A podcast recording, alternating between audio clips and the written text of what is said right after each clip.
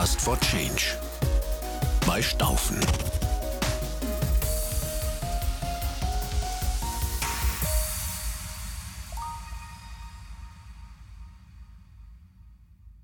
Herzlich willkommen zu unserem Podcast für Unternehmen im Wandel. Mein Name ist Frank Krause und ich bin Seniorpartner bei der Staufen AG. Begleiten Sie mich in den kommenden Folgen auf meinem Weg durch den Themendschungel, welcher mir in meinem Berateralltag begegnet. Und lassen Sie sich in den nächsten Minuten durch mich anregen, Ihr Verständnis zu ausgesuchten Fragestellungen zu überprüfen.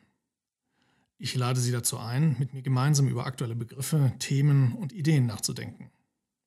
Metaphorisch gesprochen, den Wald und seine Bäume erkennen. Das ist das Ziel der Podcast-Reihe.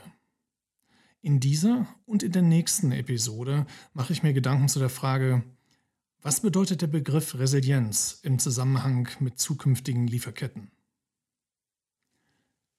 Sie erinnern sich an das Wort Resilienz, welches in dem Kontext seit einiger Zeit benutzt wird und die dazugehörigen Fragen. Wie erreichen wir mehr Resilienz in der Lieferkette? Nach welchen Prinzipien sollten sie aufgebaut sein und betrieben werden? Wie viele Wege werden uns dazu überhaupt offenstehen? Hierzu möchte ich Ihnen einige Anregungen geben. Bevor ich Ihre Spekulationen und Wünsche befeuere, lassen mich zuerst ein paar Grundsätze festhalten, welche die Basis für meine Argumente bilden. Fangen wir also beratertypisch mit einer Definition an. Was bedeutet der Begriff Resilienz?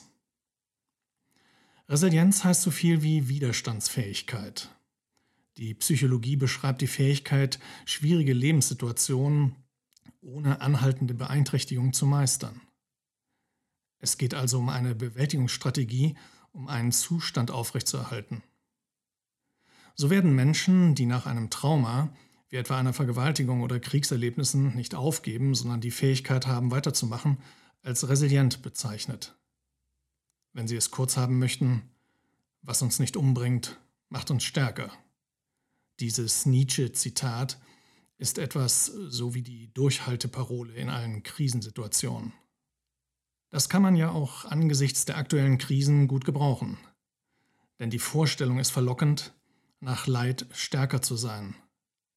In der Psychologie geht man von so einem Wachstum aus.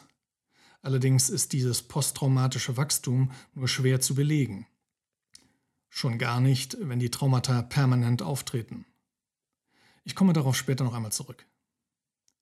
Übertragen wir den Begriff in die technische Welt, in Supply Chain Management, so gewinnt das Wort neue Bedeutungen hinzu.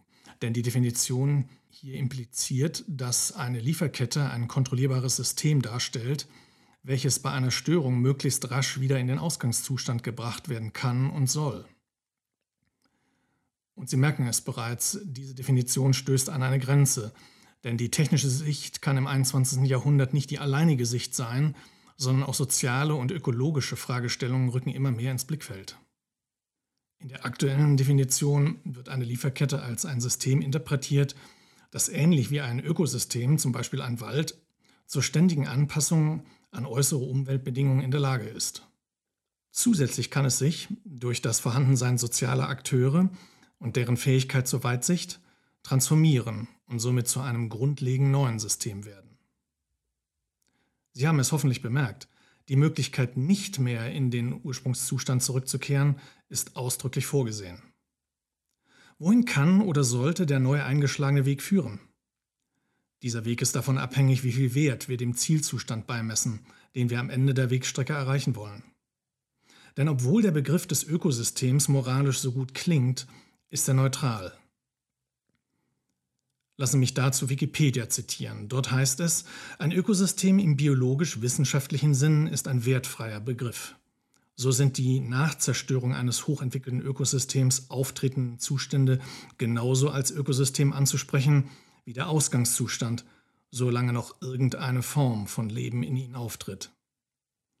Sie denken jetzt an die ältesten Tiere auf unserem Planeten, die manchmal in silbrigen Gewand über so manchen Küchenboden huschen. Einen Wert besitzt ein Ökosystem nur dann, wenn er ihm durch eine Werteentscheidung von Menschen zugewiesen worden ist. Welchen Wert haben und wollen wir zukünftig im Ökosystem zuweisen? Ich denke, Sie alle werden mir zustimmen, dass dieser Wert höchst umstritten diskutiert wird. Das liegt daran, weil sich hier mindestens zwei Interessensgruppen gegenüberstehen. Die der Befürworter und die der Gegner der Globalisierung. Die Befürworter sehen die wirtschaftliche Entwicklung der ärmeren Länder auf der Welt. Ohne Globalisierung, so argumentieren sie, wäre die Entwicklung dort so nicht möglich gewesen. Durch den weltweiten Handel wurde der materielle Wohnstand der Menschen dort erhöht. Die Entwicklungsländer gewannen als Handelspartner und möglicher Absatzmarkt für die Industrieländer an Bedeutung und nehmen vermehrt am Weltmarktgeschehen teil. Die Gegner wiederum befürchten eine menschliche Katastrophe, wenn ein Großteil der lebenswichtigen Ökosysteme für den Menschen zerstört ist. Sie erinnern sich an den Leitspruch der Umweltschutzbewegung.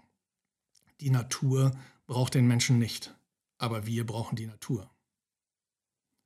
Dazu erinnern uns die Verlierer der Globalisierung daran, dass es ihnen nichts nutzt, wenn Ökonomen der Globalisierung positive Effekte attestieren, sie jedoch ihre individuellen Lebensbedingungen nicht verbessern konnten.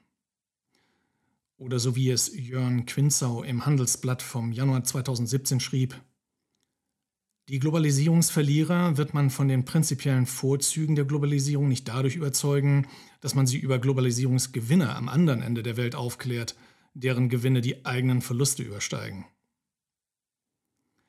Die Stimmen der Verfechter einer Wirtschaft, die die Umwelt schützen möchten, werden immer lauter. Und die Bedrohungen sind real. Knapp ein Viertel aller schädlichen Emissionen seien auf die internationalen Warenströme zurückzuführen, erklärt Ulrich Hoffmann, Klimaexperte bei der UN-Konferenz für Handel und Entwicklung in Genf im Handelsblatt bereits 2014. Und José Vigas, Generalsekretär des International Transport Forum, schrieb dazu im Tagesspiegel 2015, weltweit wird sich der CO2-Ausstoß des Welthandels bis 2050 vervierfachen. Solch eine Entwicklung könnte die Bemühungen zur Eindämmung des Klimawandels ernsthaft unterminieren. Es sind somit die vielen Globalisierungsgegner, die den globalen Waren- und Individualverkehr reduzieren wollen, ja ihn zum Stillstand bringen wollen weil sie in ihm eine der Gründe für die globale sozial-ökologische Krise sehen. Nun, wenn wir auf die letzten beiden Jahre zurückschauen, können wir feststellen, dass die globalen Lieferketten nicht mehr richtig funktionieren. Die weltweiten Krisen zeigen uns seit zwei Jahren, dass das Design unserer Wertströme mit den aktuellen Störungen nicht mehr fertig wird.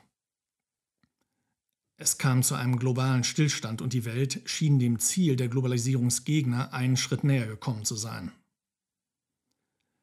Was sollte für Sie bis jetzt deutlich geworden sein?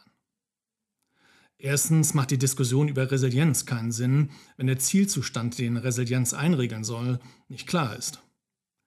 Zweitens, wenn der Zielzustand klar ist, dann könnte es sein, dass wir umkehren und uns von alten Strategien verabschieden. Egal wie unser Zielzustand aussieht, er sollte eine Antwort auf die Frage geben, wie wir mit unserer Bedrohung der Ökosphäre umgehen. Wollen wir nicht das höchste Ziel für das Ökosystem erreichen, und das wäre die Erhaltung eines bewohnbaren Planeten? Wie genau eine Um- oder Abkehr aussehen könnte, dazu gibt es genauso viele Ansätze wie Kritiken. Selbst unter Ökonomen macht das Wort der Postwachstumsökonomie wieder die Runde und es wird bereits von notwendigen Wohlstandsrückgang in den reichen Ländern gesprochen. Eine Gesamtbetrachtung aller ökonomischen globalen Zusammenhänge würde den Rahmen dieser Episoden sprengen. Dennoch bin ich Ihnen eine Antwort auf die Frage schuldig. Wie erreichen wir mehr Resilienz in der Lieferkette? Nach welchen Prinzipien sollte sie aufgebaut sein und betrieben werden? Aus den vielen Antworten die richtige zu finden, wird einem aktuell nicht gerade leicht gemacht. Schon allein deshalb, weil viele Experten in diesen angespannten Zeiten den alten Wein wiederentdecken, ihn in neue Schläuche verpacken und anbieten. Da ist die Rede von der Abkehr von Just in Time, dem Wiederaufbau von Lägern und Multisourcing. Mich machen solche Vorschläge immer ärgerlich. Sind es doch genau die Vorschläge, die uns zu den Problemen geführt haben, welche wir bereits in den 90er Jahren bearbeitet hatten. Und der Gipfel ist die zentrale Begründung dieser Ideen. Es wird damit argumentiert, dass die Krisen, so wie wir sie heute erleben, zukünftig immer öfter auftreten werden. Man könne sich ihnen kaum entziehen und müsse deshalb diese Maßnahmen ergreifen. Sie erinnern sich an den Anfang dieser Episode? Ich sprach davon, dass ein posttraumatisches Wachstum nur schwer zu belegen sei, schon gar nicht, wenn die Traumata permanent auftreten. Ich frage mich ernsthaft, wie oft und vor allem wie lange wir uns noch denn diese Traumata zumuten wollen. Ja, Sie haben richtig gehört, wir, also jeder Einzelne, ist mit seinem individuellen Anteil der Verursacher seiner eigenen Traumata. Ja, nicht nur seiner eigenen, sondern eben auch derjenigen, die weit weg von uns die Nachteile unserer Entwicklung spüren. Und wäre es im Sinne der Vorbeugung nicht sinnvoller, über Präventionsmaßnahmen nachzudenken und diese umzusetzen, anstatt den Problem immer hinterher zu reparieren? Aber zurück zu den Konstruktionsprinzipien unserer Wertströme. Gestatten Sie mir dazu einen Rückblick. Ihnen wurde bereits vor mehr als 25 Jahren zu einer Lösung geraten, die Ihre Prozesslandschaft verbessert. Die Lösung bestand aus einem Wirkungskreislauf mit drei sich verstärkenden Maßnahmen. Das Ziel? Die Reduktion von allem, was der Kunde nicht bereit ist zu bezahlen und somit die Verkürzung der Durchlaufzeit. Das Potenzial nannten sie Verschwendung. Die erste Maßnahme sollte ihre Prozesse sicher machen. Die zweite sollte sie miteinander verketten zumindest so nah wie möglich zueinander bringen, damit das Material möglichst dauerhaft im Fluss ist. Die dritte Maßnahme sollte die Prozesszeiten angleichen. Alle drei Maßnahmen sollten es ihnen erlauben, die Verschwendung zu reduzieren, weil diese nicht mehr gebraucht werden würden, wenn die Prozesse immun gegen Störungen sein würden. Die Zunahme an Verkettung sollte den Umsetzungsdruck auf die Stabilisierung der Störungsfreiheit erhöhen. Das Ideal war der störungsfreie und vollständig verkettete Kunde-Kunde-Prozess. Die Prozesslandschaft innerhalb eines Unternehmens erhielt von den beiden Bestseller-Autoren James P. Womack und Daniel T. Jones im Jahre 1996 einen Namen. Sie nannten sie das schlanke Unternehmen, Lean Enterprise. Zurück in die Gegenwart. Seitdem ist viel passiert. Viele Prozesse wurden stabiler, viele Prozesse wurden verkoppelt, aber viele, zu viele Transporte blieben. Vor allem in den globalen Netzwerken blieb der Begriff vom Teiletourismus erhalten. Die Abstimmungen zwischen Kunde und Lieferant verbesserten sich. Von der überparteilichen Initiative aller Interessenvertreter des Wertstroms für die Verschlankung des Kanals der Leistungserstellung, wie es die beiden Autoren in ihren Bestsellern forderten, sind wir jedoch noch weit entfernt. Trotzdem wurde Verschwendung eliminiert. Jetzt in der Krise brach an vielen Stellen die Versorgung zusammen und der Schuldige war schnell ausgemacht. Man hätte die Sicherheiten nicht reduzieren sollen. Die Idee von Just in Time sei der falsche Weg gewesen. Prozesse seien immer instabil und der Abbau von Sicherheitsbeständen ein gefährlicher Weg. Das hätte die Krise jetzt bewiesen. Aber stimmt das? Um diese Frage zu beantworten, ist es notwendig, den Reifegrad der Umsetzung des schlanken Unternehmens anzusehen. Welchen Reifegrad hatte die Umsetzung der schlanken Prinzipien vor der Krise? Wie weit waren die beiden Elemente Störungsfreiheit und Fluss gediehen? Ein Blick in unsere Studie 25 Jahre Lean Management von 2016 zeigt, nur 7% aller Unternehmen hatten die Elemente eines schlanken Unternehmens überhaupt umgesetzt. Ganz besonders eklatant war es in den indirekten Bereichen. 20 Prozent aller befragten Unternehmen gaben zu, hier nur 20 Prozent erreicht zu haben. Und somit schlussfolgere ich, die aktuelle Kritik am Just-in-Time-Konzept birgt die Gefahr des Selbstbetrugs. Nicht die Idee von Just-in-Time gilt es zu verwerfen, sie ist dringlicher denn je. Just-in-Time ist nicht die Ursache für schlechte Lieferfähigkeit, sondern vielmehr hat die ungenügende Umsetzung der Prinzipien uns in diese missliche Lage gebracht. Der Vergleich mit einer abgebrochenen Antibiotikatherapie trifft es.